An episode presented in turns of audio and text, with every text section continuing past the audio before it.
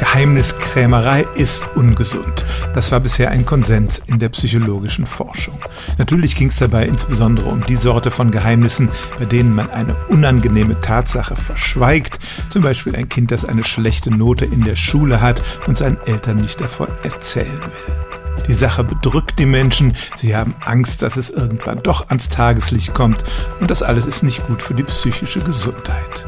Jetzt aber ist eine Studie erschienen von amerikanischen Forschern, die sagt, eine bestimmte Art von Geheimniskrämerei kann tatsächlich positive Folgen haben. Und zwar dann, wenn wir eine eigentlich erfreuliche Sache vor anderen geheim halten, in der Absicht zum Beispiel, sie später damit zu überraschen. Ein paar Beispiele dafür. Ich möchte meinem Partner oder meiner Partnerin einen Heiratsantrag machen und habe schon den Ring gekauft, erzähle aber natürlich nichts davon, sondern warte auf eine Gelegenheit, wo ich den Antrag machen kann. Diese Vorfreude kann sehr beschwingend wirken. Anderes Beispiel ist ein Paar, das einen positiven Schwangerschaftstest gemacht hat, aber auch erstmal abwartet, bevor es diese Neuigkeit Freunden und Familienangehörigen erzählt.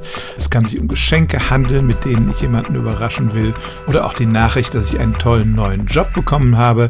Anstatt dass ich sofort damit rausplatze und die Sache schnell verpufft, trage ich das Geheimnis eine Weile mit mir rum und bin positiv erregt und das kann eine allgemein positive Folge für die Psyche haben. Die Forschenden haben tatsächlich 2500 Menschen befragt. Viele von denen hatten so ein kleines Geheimnis, das sie mit sich herumtrugen und sie berichteten, dass das einen positiven Einfluss auf ihr Gefühlsleben hatte.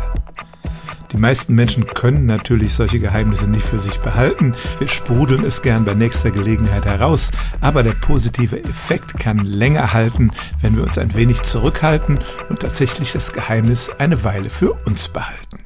Stellen auch Sie Ihre alltäglichste Frage unter stimmtz.radio1.de.